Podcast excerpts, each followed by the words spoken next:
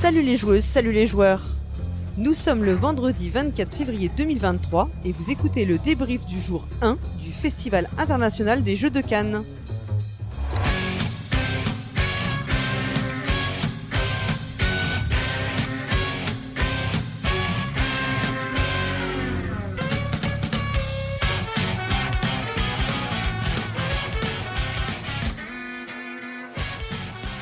Suis Cyrus et je suis accompagné d'une équipe extraordinaire. Bon non, j'arrête la blague, je ne suis pas Cyrus. Je pense que vous l'aviez euh, remarqué très rapidement. Mais l'équipe est quand même extraordinaire. Oui, alors extraordinaire, mais un peu aphone, on va le dire. Euh, donc vous avez reconnu l'exceptionnel, l'extraordinaire, Dédé Schutz parmi nous. Oui, bonjour. Alors euh, oui, le off, c'est un peu trop fatigant pour moi. Je suis trop vieux pour ces conneries. Nous sommes également accompagnés de quelqu'un qui est là pour la première fois. C'est Mad. Salut Mad. Alors peut-être pas la première fois au micro, mais la première fois sur Cannes, effectivement. Premier festival et au premier débrief. Et premier débrief. Avec euh, Mad et Dédé, nous sommes également avec Lana, une habitude des festivals et des débriefs. C'est l'endroit où j'aime être. ouais. Nous sommes également avec celui dont euh, qui, a, qui a cru qu'il allait me remplacer dans les nanars ludiques. C'est Monsieur Cargo. Salut Cargo. Salut, salut. Alors combien de parties a enregistré sur BG Stat aujourd'hui? Ouais, pas des matchs, je le ferai ce soir. Ouais. Et enfin, pour euh, compléter cette équipe de rêve, cette Dream Team, on est avec Drew. Salut Drew. Salut Paul Gara, et toi, t'as joué à combien de jeux? Bah pas beaucoup. Et puis que des mauvais jeux en plus. Alors je vais vous dire. C'est pour ça que c'est moi qui fais la présentation, parce que moi j'ai peu de jeux, j'ai pas de coup de cœur en tout cas à vous présenter, ça c'est sûr. Plutôt les haut cœur de la joueuse que les, les coups de cœur, tu vois. On va d'abord commencer par les interviews, puisqu'on a continué notre série d'interviews aujourd'hui. Et ce matin, c'est Cargo et Mad euh, qui s'y sont collés. Alors qui euh, vous avez euh, reçu rapidement? Vous pouvez nous, nous, nous faire un peu de teasing? Ouais, on a reçu, euh, on a reçu en premier Monsieur Joël Gagnon, un Québécois, cofondateur du Randolph. Et avec une forte actualité, d'ailleurs je parlerai tout à l'heure d'un des jeux qui sort chez Randolph. Alors, vous pouvez préciser le Randolph, euh, ce que c'est exactement Euh, Randolph, c'est sept pubs ludiques au Québec, c'est une boutique physique, une boutique en ligne, c'est un distributeur au Québec, c'est un éditeur de jeux, c'est des animations pour entreprises, c'est euh, en tout, fait quoi. ils, ils peuvent tout faire eux-mêmes, ils ont besoin de personne pour exister, ils leur faut juste des clients. Et en- alors c'est aussi, ils ont une particularité parce que grâce à leur euh, pub ludique, ils ont sous la main une quantité phénoménale de bêta-testeurs parce qu'ils font tester euh, leurs prototypes euh, à leurs clients d'une pierre deux coups. Ouais, c'est ça. C'est assez malin. Et puis il y a eu aussi un rapprochement avec le Scorpion masqué et Hachette, mais vous aurez euh, toutes les infos euh, en écoutant l'interview. Et qui vous avez reçu d'autres en interview aujourd'hui? Ensuite, on a reçu Johan Levet et Fabien Gridel. et Fabien Gridel, euh, les, euh, les auteurs de Turing Machine. D'accord. Et donc, bah, qui, euh, ils étaient pas trop. euh, Bon, au moins comme ça, comme ils avaient pas gagné, ils étaient là, ils étaient Ouais. frais. Ah, ils étaient, non, ils étaient pas trop, ils, ils, ils- ils en ont fait des blagues, donc je pense que ça va être un petit peu déçu quand même. Ouais, on a commencé fort en leur demandant comment s'était passée la soirée. J'ai un peu regretté la question Ouais. minute 2. Ouais, mais, mais en tout cas, c'était vraiment une interview passionnée. Ils étaient vraiment passionnants, passionnants à écouter. Extrêmement enthousiaste et c'est vrai que ça fait plaisir à entendre. D'accord. Et votre dernière invité maintenant, c'était Alors c'était une contributrice du site euh, en ligne euh, forcément euh, MyLudo qui permet la gestion de la ludothèque et l'enregistrement des parties et elle nous a rapidement expliqué le fonctionnement du site, euh, le modèle économique et puis aussi euh, s'il était possible Drew de passer de BGStat à MyLudo. Ah Alors spoiler, non c'est pas possible. Oh Bah, si, si, c'est possible, mais ça va te prendre un peu de temps, quoi. C'est qu'il faut, que tu- il faut tout retaper à la main, quoi. Oui. Il faut tout racheter. Ok, bah merci beaucoup. Et on a eu euh, cet après-midi, alors c'était pas des interviews, mais un enregistrement surprise. Je n'en dirai pas plus car, euh, bah, voilà, comme c'est une surprise, je, je vous laisserai la découvrir. Je pense que quand elle se sera diffusée, vous comprendrez que c'était la surprise. Avant d'attaquer les, les retours sur le- les jeux auxquels on a pu jouer dans la journée, on va faire un premier retour sur le palmarès du, enfin, du de l'Asdor, puisque c'était hier soir que ça a été euh, décerné donc dans le grand auditorium, euh, une salle qu'on a l'habitude de voir plutôt pour le cinéma, et euh, nous ça nous fait toujours un peu bizarre quand on s'y retrouve. Donc on- la cérémonie a duré une heure, elle était présentée par Etugame, comme ça avait été le cas en fait avant le Covid, euh, sachant que l'année dernière ils n'avaient pas pu être présents, et c'était Martin Wittberg et Simon Dupaslan qui avaient fait la présentation. Donc c'était euh, forcément en musique, avec des chorégraphies, beaucoup d'humour. euh, voilà, je pense qu'on a passé, c'était une heure top chrono. C'était, enfin moi j'ai trouvé qu'on avait passé à nouveau une très bonne soirée. C'était euh, bien. Enfin, une heure, c'est le bon format. C'est assez enjoué. C'est Oui, c'était très, c'était très vivant parce que c'était sous forme d'une comédie musicale et ils avaient invité plein de, d'acteurs du monde du jeu, que ce soit des auteurs, des éditeurs. Il y avait des parties dansantes, donc on voyait plein de monde qu'on connaît, euh, une partie chantée. C'était vraiment très, vraiment très, très joyeux. Et il y a eu une bonne scène d'autodérision avec euh, Guillaume qui arrivait, euh, enfin qui faisait son son sa petite critique de jeu, mais comme il était plus à Trick Track, il y avait plus aucun matériel, il y avait un son pourri et tout, c'était c'était très drôle. En fait, il y avait un fil rouge qui expliquait euh, le chemin de croix pour éditer son jeu. Donc, on part du prototype euh, avec la présentation aux éditeurs, les modifications qui ont pu être faites. Et puis, euh, à la fin, les reviewers et toutes les personnes qu'on a l'habitude de voir sur les réseaux et sur Internet qui faisaient à leur manière la présentation du jeu. Donc, l'autodérision, c'était juste drôle, fin. On a vraiment apprécié. C'était bourré de clichés, mais très drôle. Tout le monde Ouais. a pris pour son grade. Ouais, tout à fait.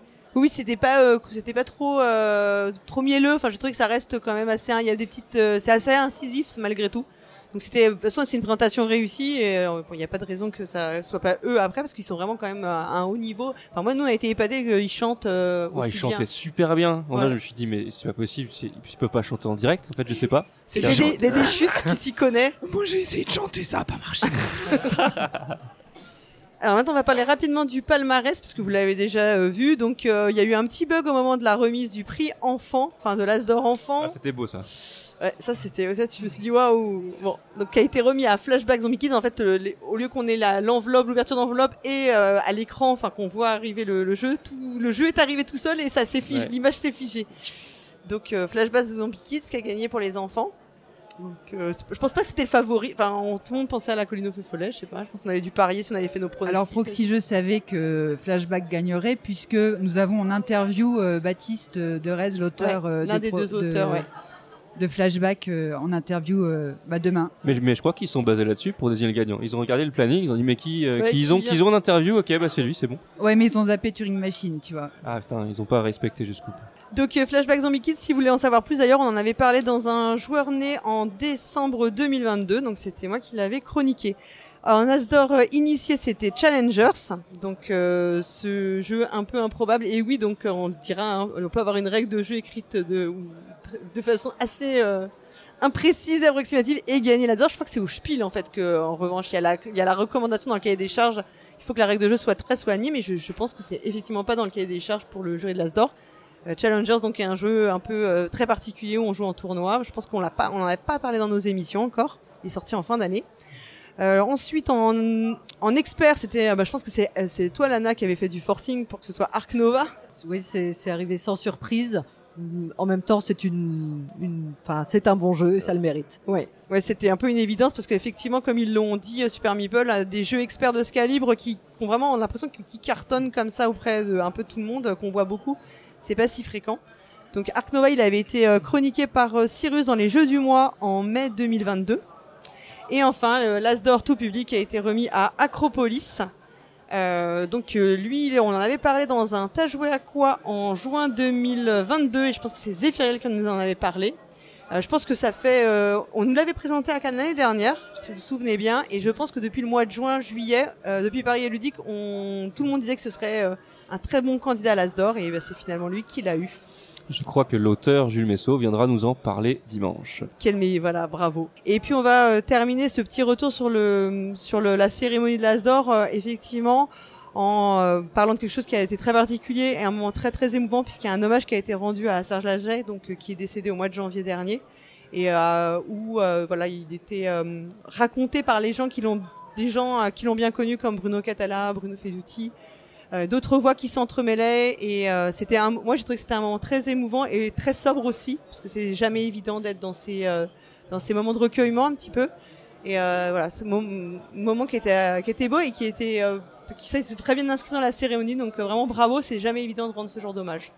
Avec un dessin de Pierrot et c'était chouette de voir. euh, il a filmé toute l'élaboration du dessin et, et on voit toutes ses hésitations dans comment écrire euh, le message qu'il a mis à la fin, comment il retouchait l'image et, euh, et c'était touchant. On sentait son émotion, je trouve, euh, dans, dans la fabrication du dessin.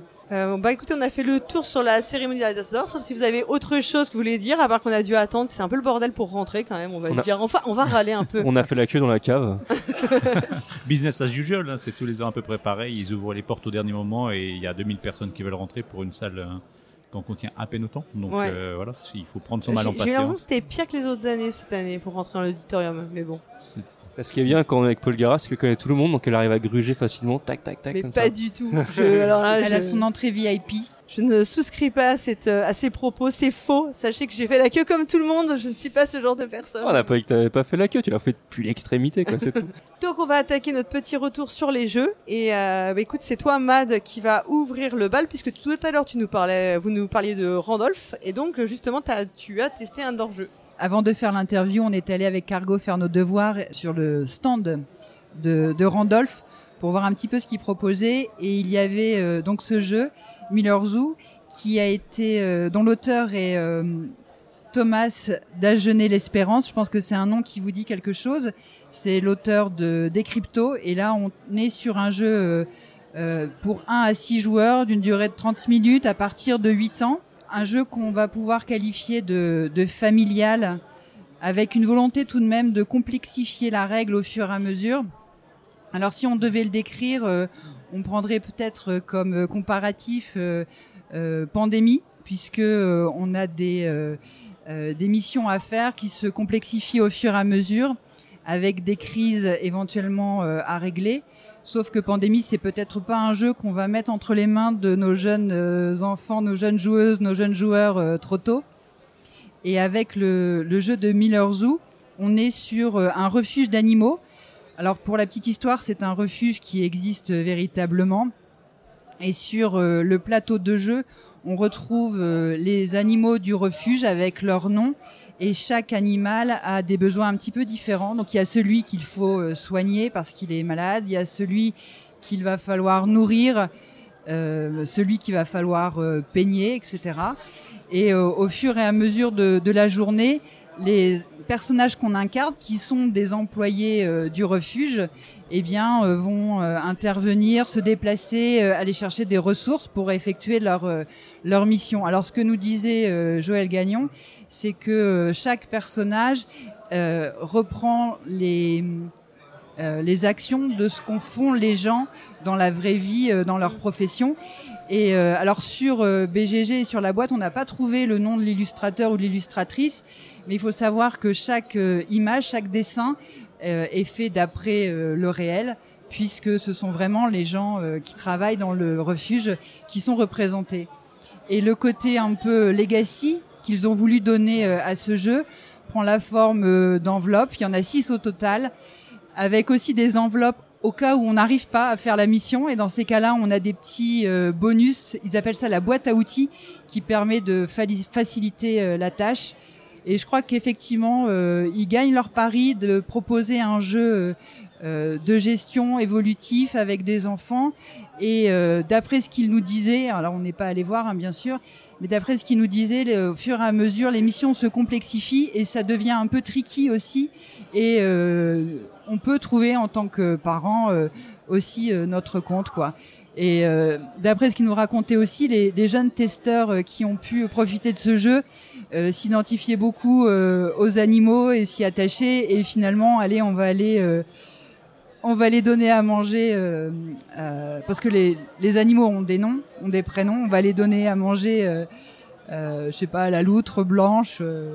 Bon voilà, donc on est encore une fois sur une thématique animalière de zoo. On a vu beaucoup. On y a joué d'ailleurs tout à l'heure. On vient de quitter un jeu où c'était encore un univers avec des animaux.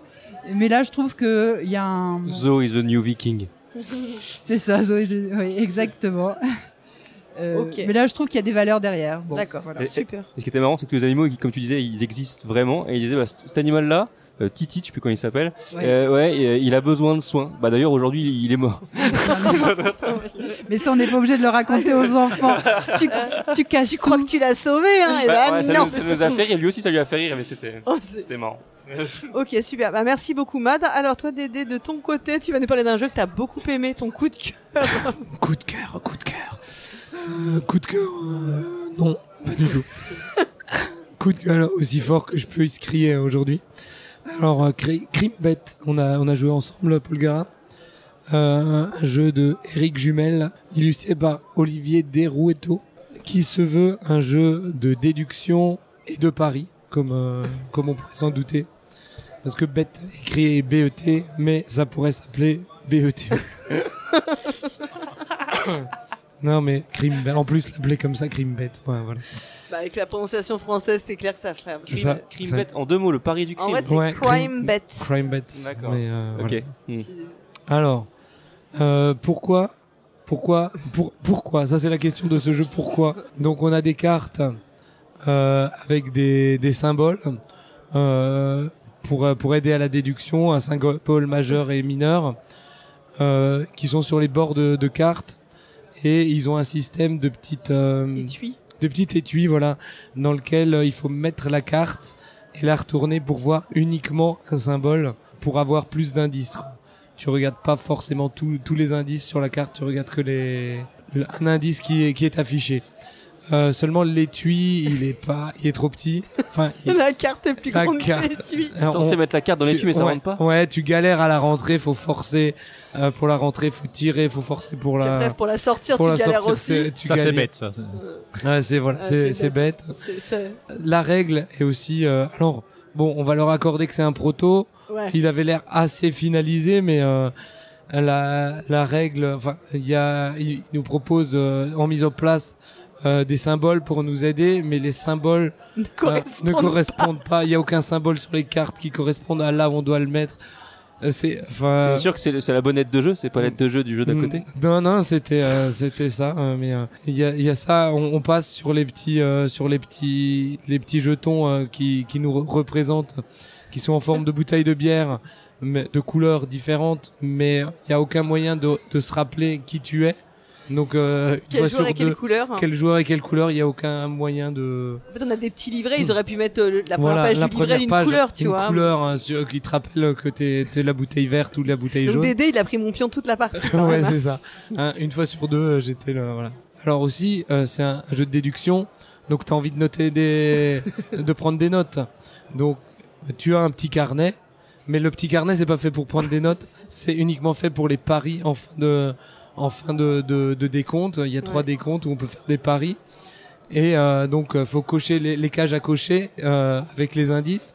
Tu peux pas t'en servir parce que faut, faut cocher. C'est c'est pour les paris. Donc il y a, il y a même pas d'endroit. On, on aurait pu avoir un, un petit endroit pour prendre Ouais. des notes de, de déduction, mais non. Le, le carnet est uniquement pour les. Et sachant qu'il n'est pas écrit dans la règle, parce que ça peut exister, Oui. il n'est pas écrit dans la règle qu'il est interdit de prendre des notes. Parce que, ça. en fait, le jeu copie énormément un jeu qui s'appelle Lady Alice, Mm. qui est exactement le même style, avec de la du pari et tout, tu paries, mais dans Lady Alice, il est bien dit, tu n'as pas le droit de prendre les notes Mm. sur les indices que tu vois. Donc tu peux comprendre que là, Ouais. t'as pas de... Là, c'est pas écrit. Là, et là, d'autant plus qu'ils nous avaient mis des stylos. Donc, on a les stylos pour écrire sur les ardoises effaçables et d'autres stylos billes, euh, mais pas de feuilles. Donc, euh, voilà. Je, je sais pas comment on est censé gérer ça. S'il faut amener soi-même ses On feuilles s'est ou fait tatouer depuis. Ah oui, et voilà, au dernier pari, au dernier pari, il faut noter le nom de la carte que tu penses euh, être le lieu, être euh, euh, le l'arme du crime et être Le criminel. Le criminel, voilà. enfin, c'est la victime. Ou la victime. Ah, voilà. Bref, euh, faut écrire ces, ces trois noms. Seulement le nom, il est noté uniquement sur la carte. Et ce- le nom des cartes, euh, bah il est juste sur la carte. T'as pas d'aide de jeu qui te dit ce. Comme toi, t'as vu que les symboles. Tu, il y a aucun moyen de, de, même si t'as vu les deux symboles, tu peux pas dire c'est c'est telle carte. c'est hein. c'est telle carte. En fait, tu- Donc tu peux pas, tu peux pas noter euh, le, le nom qui- qu'il faudrait noter. à moins quoi. de connaître toutes les cartes par cœur, Voilà. parce que tu les as apprises avant de jouer, quoi. Mais enfin voilà, c'est Bon. Et c'est chez qui ça grosse déception euh, chez 404 euh, éditions Ouais. qui continue à faire des livres. Et on s'en portera pas plus mal. Alors maintenant, on va écouter Lana. J'espère que ça, tu vas nous remonter un peu le moral, hein, parce que là, euh, Alors oui, un petit peu de beau moqueur. Euh, belle découverte euh, de notre côté. On est allé ce matin découvrir en avant-première Ancient Knowledge chez Yellow Expert. C'est un jeu pour 2 à 4 joueurs. Faut compter allez, une trentaine de minutes par joueur. C'est donné pour 14 ans et plus. Et c'est un jeu où on va être en fait dans le dans un thème assez ancré euh, sur les civilisations des temps anci- anciens. On va tous commencer avec un, un peuple différent, donc je pense avec un deck de cartes différent. Euh, et on va euh, à notre tour faire deux actions parmi plusieurs. On va euh, pouvoir euh, récupérer des connaissances qui donnent des pouvoirs, poser des, des artefacts qui donnent des pouvoirs permanents ou euh, le cœur du jeu, poser des monuments anciens. Et la petit, le petit gimmick est ici, c'est qu'on va poser des, des monuments qui vont glisser dans le temps jusqu'à arriver dans le passé. À chaque tour de jeu, le temps va s'écouler, donc ils vont commencer à s'approcher du passé et au bout d'un moment, ils seront dans le passé. On pourra plus utiliser leur pouvoir, euh, mais on, pourra scorer leurs points. Euh, en fait, on va brasser pas mal de cartes uniques, euh, des cartes soit de scoring, soit d'action, en one shot ou à activer. C'est ça, ça paraît assez classique, mais ce système de glissement est, est vraiment sympathique. Des cartes, on va en dépenser pas mal et en gagner pas tant que ça, donc il y a, une gestion quand même à assurer. Et le jeu va, jeu va s'arrêter quand une joueuse a 14 monuments ou plus dans le passé. Et il y a vraiment ce tempo où on peut rusher, on peut aller un petit peu embêter ses, camarades, car à chaque monument qu'on va poser, on va avoir des tablettes de savoir qu'il faut surtout pas perdre. Il faut pas qu'elles tombent dans, du savoir perdu. Hein. Les temps anciens, on veut savoir comment ça marche. Et euh, on va pouvoir un peu polluer le, le- les, monuments de nos copains joueurs. Donc euh, ce jeu en, en vraiment en point posi- positif, hein, il y a une vraie sensation de progression. On veut découvrir le pouvoir parce qu'il y a beaucoup de cartes, donc on veut les voir passer. On va pouvoir faire des super combos. Il y a un petit peu d'interaction, moi en tout cas la dose qui me va bien. Alors, seul reproche, peut-être qu'à 4, c'est un peu long et j'ai un léger doute sur la rejouabilité parce que les cartes de scoring de fin sont assez limitées et je pense redondantes. Ça nécessiterait, à mon avis, quelques cartes de plus. Sinon, vraiment, euh, très, très belle partie, belle découverte et, j'ai hâte d'y rejouer. Oui, on a passé un bon moment, effectivement. C'est un jeu avec un moteur euh, évolutif. C'est-à-dire que nos cartes monuments, elles ont des pouvoirs, mais comme elles vont tomber en désuétude, ben, elles vont s'arrêter. Et on va en reconstruire. Donc on a comme ça un moteur qui dure quelques tours et puis qui bouge et qu'on va devoir faire évoluer un, maximum de temps. Effectivement, sur la longueur, à un moment, j'ai trouvé que le jeu s'essoufflait un peu. Il y a un petit, un petit ventre mou. Euh, on démarre très fort, ça prend un peu de longueur et après, par contre, ça se termine très vite. Et j'avais peur que ça dure encore plus longtemps euh, en, en ressenti, mais euh, la, la fin s'est accélérée quand même euh, pas mal. Alors c'est pas un gros jeu de, de salade de points, mais il faut sans, sans cesse s'adapter à, à ses camarades et aux cartes qui restent, aux pouvoirs qui sont disponibles. T'as dit que c'est dans la gamme expert de Yellow. Tu Ouais. le, comment tu le classes? Enfin, en termes d'expertise, c'est quoi? C'est comme un peu Cora? Je sais pas si vous avez joué à Cora, qui est chez, alors, chez eux dans la, ou l'entre-deux Roi de la Montagne, qui est chez eux aussi dans la même gamme, ou c'est plus, plus ardu? Non, c'est pas plus ardu. C'est, je te dis, c'est vraiment une petite salade de points. Du scoring, Ouais. il y en a pas partout. Euh, Il y a trois types de cartes. C'est moins que du Arc Nova. Enfin, on est euh, bien dans ça. C'est moins que du Arc Nova. J'ai retrouvé quelques ressemblances euh, de par le fait déjà que j'y jouerai peut-être pas à 4 et aussi qu'il y a beaucoup de cartes à brasser et, et à découvrir et aussi le fait de glisser ces cartes. Finalement, Ouais. ça ressemble un petit peu. Ouais, D'accord. on est, on est vraiment entre un Cora, un Anno 1800, voilà, des jeux un peu Tout ce initiés. niveau ouais. de difficulté là, euh, de, ouais. Ok. Et on peut souligner, je sais pas si ça terminera comme ça, mais la boîte est assez contenue pour Mm. un jeu expert. C'est une boîte, euh, je dirais, un Carcassonne, peut-être un peu plus épais, Ah et oui. même un peu, un peu plus petit en dimension. Donc euh, non, c'est aussi euh, intéressant de ne pas pousser comme ça des gros jeux vers des gros formats. Sortie, vous savez la date de sortie ou pas? Sept- Septembre D'accord. 2023. En tout cas, ça donne envie là, euh, Ouais. présenté comme ça. Et, vous m'avez donné envie. Il Alors, faut y aller. Oui, et il y a du monde qui attend aux tables. Ouais, euh, j'imagine. Je pense que je prétendrai, j'essaierai même pas d'y jouer ici. J'attendrai un peu. Et chose surprenante, c'est que il laisse faire la partie complète. Alors, Ouais, c'est peut-être un peu dommage pour ceux qui attendent, parce que bah, la partie complète, il donne les 25 minutes par joueur.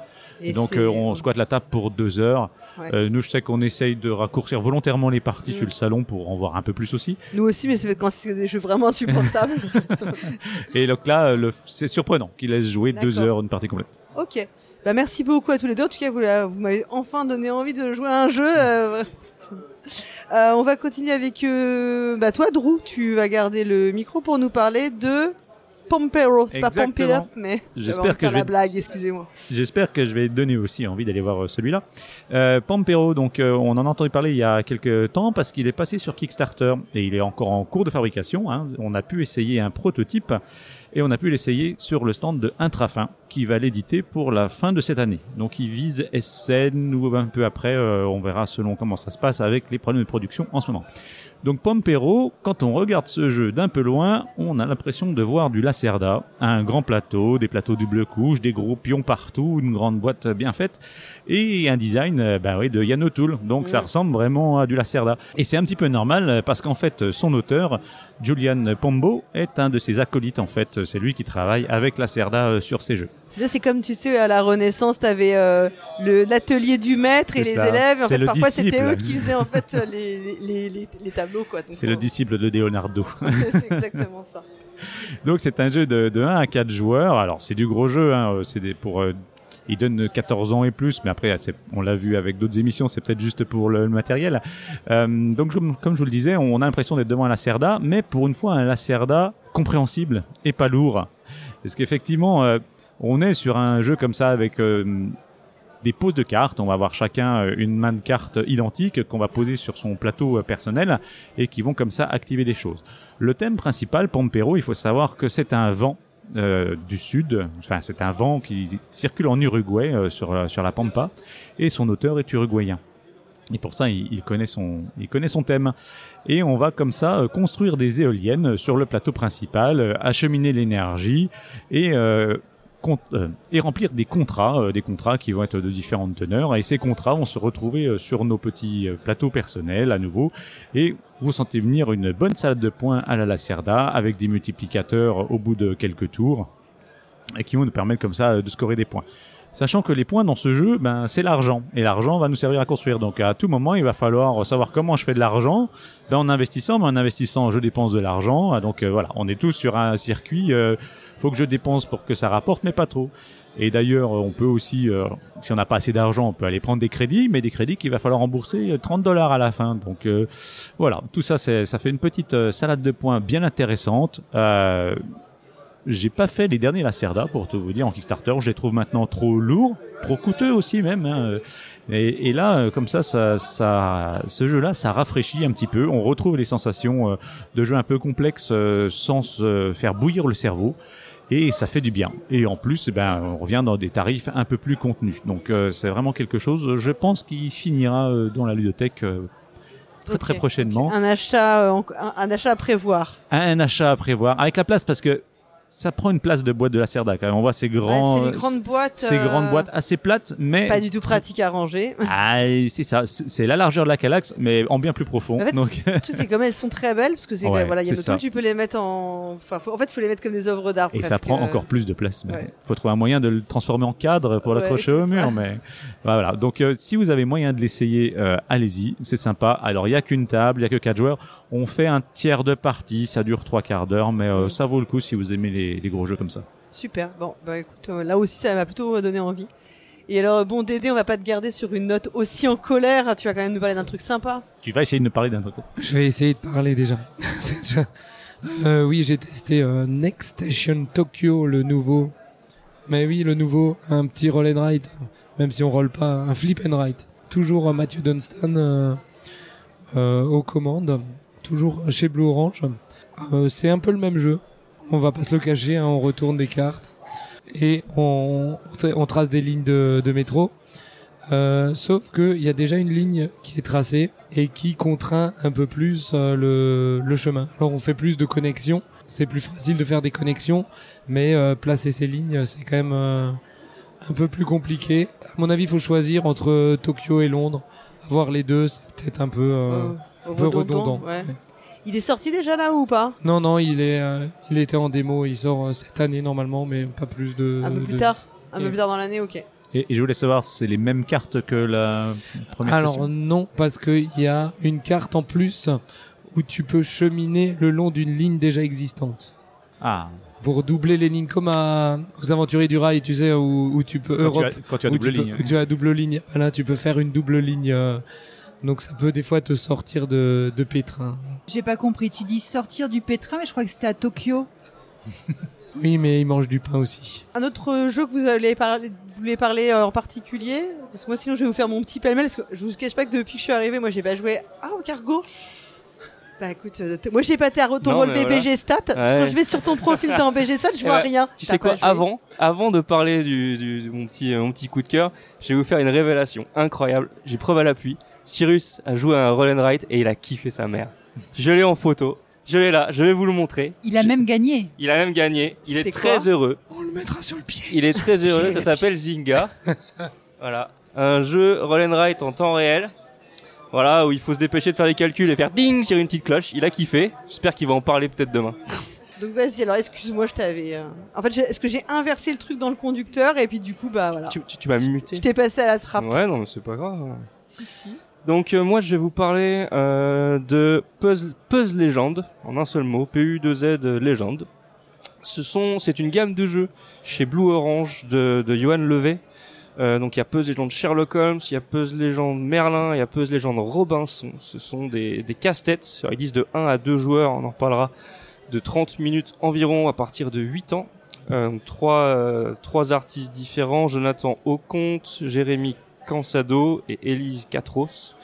Donc en fait, ce sont des systèmes de puzzle, ce sont des, petits paquets de 22 cartes où en fait on va avoir euh, 22 niveaux correspondant à chaque carte. On va devoir réaliser un puzzle en fonction de règles qui sont imposées et où les, euh, en fonction du niveau, ça va être de plus en plus compliqué.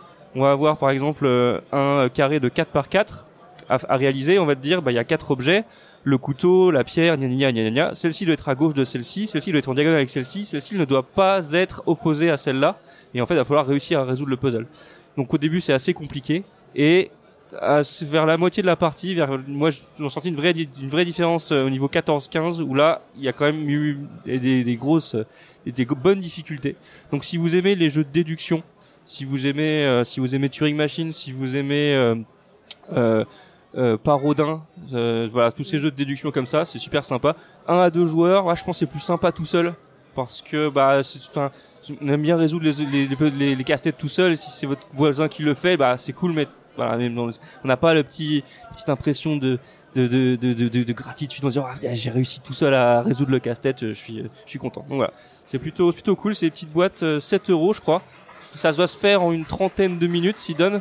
Donc, euh, est-ce que ça vaut peut-être pas le coup de le, peut-être le coup de le prendre d'occasion, parce que je pense que ça va vite se faire. Après, c'est vite oublié aussi. Je pense qu'on peut facilement le refaire, mais voilà. Moi, j'ai bien aimé. Oui, on est vraiment dans cette mouvance de petits jeux à poser sur le comptoir quand on va chercher son gros jeu euh, chez son ludicaire et qu'on va prendre en plus euh, pour finaliser euh, son compte, quoi. Avoir un compte rond à la fin. Voilà. Ok. Au niveau du au niveau du thème, moi, je moi j'ai joué au Robinson. Alors c'est cool parce que t'avais un couteau et puis euh, du bois. Du coup, t'en faisais une planche. Puis au niveau d'après, la planche, tu, en- tu l'assemblais avec d'autres trucs pour faire un radeau. T'avais vraiment une petite euh, une, une su- une suite logique. Mais Matt disait que toi t'avais joué à Merlin c'était pas non c'était Non, Sherlock j'ai Holmes. joué à Sherlock Holmes c'était pas le trop le et cas. ils mettent en avant un côté un peu narratif et ça c'est clairement du pipeau parce que le narratif on le passe très vite on ne fait que les casse-têtes qu'on enchaîne euh, Ouais. en tous les cas moi j'ai pas lu la narration du tout ça m'intéressait pas je trouvais même que ça embrouillait le message euh. D'accord. Ouais, c'est vraiment un, c'est un, c'est un jeu de puzzle et de déduction quoi. Ok. Et toi, Drew, tu vas nous parler d'un jeu euh, Ouais. que moi j'ai joué pour le coup, mais à Vichy. Ouais. On avait dû en parler à euh, dans le livret de Vichy. Alors, c'est effectivement un jeu qu'on a essayé hier avec Cyrus et on a emmené un peu le reste de l'équipe pour en refaire une partie aujourd'hui. C'est un beau jeu de mémoire, hein, parce que ça s'appelle Trio. Et euh, il y a eu quelques petits soucis de mémoire autour de la table. Parce qu'en- Juste, tu avais joué avec Cyrus à combien de joueurs? Hier, on y avait joué à 3 et aujourd'hui, on y a joué à 5. Et justement, on a voulu y retourner parce qu'en fonction du nombre de joueurs, ça change un petit peu la donne. Euh, dans Trio, donc c'est chez Cocktail Games, on va avoir une main carte euh, que l'on va disposer par ordre croissant et les cartes vont de 1 à 12 et à chaque coup les cartes euh, sont disponibles en trois exemplaires. Donc il y a 3 numéros 1, 3 numéros 2 jusqu'à 3 numéros 12. Tout ça c'est réparti euh, entre les joueurs et euh, il y a on va dire un, un joueur mort euh, de cartes posées au milieu de la table retournées qu'on ne voit pas. À son tour de jeu, on va devoir essayer de faire un brelan de cartes, c'est-à-dire récupérer les trois cartes 1, les trois cartes 2, les trois cartes 3 en essayant de découvrir chez qui sont les cartes. C'est-à-dire que je vais pouvoir dire, ben tiens, toi en face de moi, montre-moi ta carte la plus petite. Ou euh, tiens, montre-moi ta carte la plus grande. Donc à chaque coup, on ne pourra dévoiler que les cartes qui sont aux extrémités de notre paquet. On pourra dire ah c'est c'est Dédé qui est la plus petite. Ou on peut aller voir les cartes qui sont posées face cachée au milieu de la table pour essayer de trouver. Donc l'idée c'est de trouver, ben, dans un premier temps, euh, les 3-1 ou les 3-12, hein, parce que c'est souvent comme ça que ça commence. Et donc on va demander comme ça, et on peut aussi s'interroger soi-même, c'est-à-dire que je peux mettre mon plus petit ou ma plus grande carte. Si euh, je commence, je révèle une carte, je révèle, je demande à mon, mon copain en face de révéler une deuxième carte. Si c'est la même, je continue. J'essaye de trouver le troisième. Donc si c'est pas la même carte, eh ben celui qui a montré sa carte la récupère, la carte qui a été dévoilée au milieu de la table est retournée et on est reparti. C'est au joueur d'à côté de- d'essayer.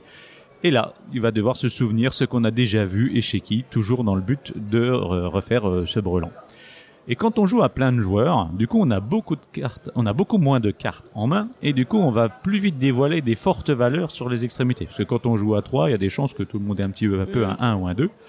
Et, euh, et donc comme ça, à plus de joueurs, euh, quand on va demander la plus faible carte et qu'on atterrit tout de suite sur un 5, déjà ça fait réfléchir. Le but du jeu, donc c'est d'avoir trois brelans. Le premier à avoir trois brelans gagne instantanément la partie, ou alors c'est d'avoir le brelan de 7, qui lui, celui qui dévoile le brelan de 7, terminé, il a gagné, on n'en parle plus. C'est un jeu de mémoire et euh, de déduction. C'est-à-dire que si j'ai un 1 dans la main, j'en ai vu un chez le collègue, ou est le troisième, même si les autres cherchent pas les 1, ils vont me donner des infos. Quand ils vont demander à avoir la carte minimum de l'autre et qu'ils montent un 4, donc le 1 n'est pas là, je retiens que 1 n'est pas là, mais que le 4 est là.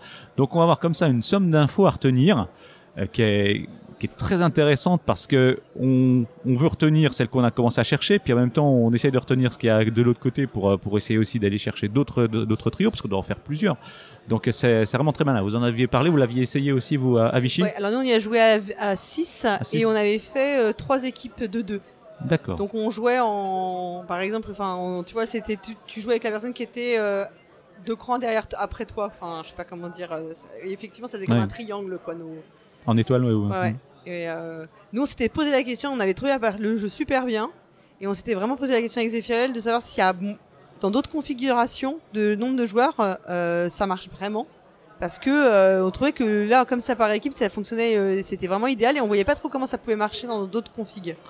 On l'a essayé donc à 3 c'est moins palpitant. Déjà on a plus de cartes en main donc euh, on va vraiment chercher les petits chiffres et les gros chiffres, les- le lien et les 12 quoi en premier parce que pour déblayer mais euh, ça marche quand même. C'est d'autres sentiments. Ouais, je pense que c'est pas le même jeu en fait. Et puis déjà on a moins à retenir Mm. parce qu'on on essaie de retenir euh, trois jeux là où quand on est 5 on en retient 5 plus la, la table effectivement. Et il y a un mode expert. Et effectivement, il y a un mode expert parce que le mode expert, on va dire, accélère un peu puisqu'on doit plus faire euh, trois brelans, mais plus que deux. Mais ils vont être dictés. C'est-à-dire que si je commence par mettre le brelan de 12, ben je regarde sur ma, ma carte 12, elle m'a dit que pour gagner, il faut que j'aille faire le brelan de 5 par exemple.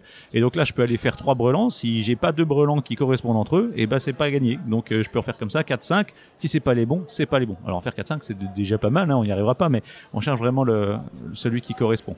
Anna, Ok. elle a trouvé ça super facile, parce qu'elle a commencé son tour, elle a fait j'ai le 1, j'ai le 1, j'ai le 1, et voilà, bon, ben, Très bien, c'est comme ça. Exactement. Alors, il y a aussi un petit effet comme ça. Si on est premier joueur, on va commencer à donner, à donner des infos à tout le monde. Mm. Donc, euh, tout le monde va pouvoir se, se renseigner avant que ça revienne à notre tour. Donc, euh, hein, c'est un petit peu, euh, un petit peu vénère. Il faut savoir que le jeu est pas encore disponible. Non. Il sort au mois d'avril, euh, Ouais, je crois. Ok, très bien. Alors moi je vous disais, hein, j'ai pas fait des jeux foufou, euh, ou alors le- ceux qui étaient bien, ils ont déjà été évoqués dans d'autres débriefs.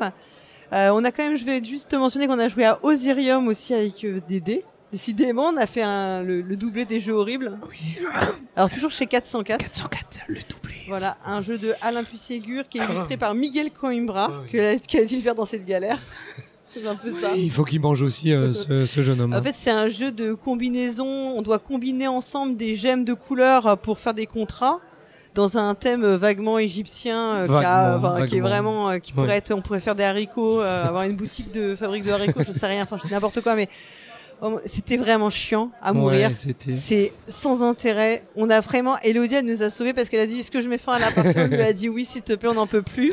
Sauve-nous. Donc vraiment, En plus, et, et en plus au niveau de l'édition, pareil, la piste, euh, Oui. la piste de score, il y a des petits ronds Tout mini- petits. tout petits et des des jetons Hank, vous savez le, vous savez le, si- le signe Hank euh, qui, qui qui font la taille d'un meeple. Alors s'il y en a un, t'arrives à le mettre. Euh, si t'en as un euh, côte à côte, bah un devant derrière, bah ça se touche. Mais si t'es deux sur la même case, bah c'est pas possible de le mettre quoi. dès que faut- tu bouges, tu fous tout en l'air. Et ouais, dès que tu bouges, il y a tout qui se pète la gueule. euh. Voilà.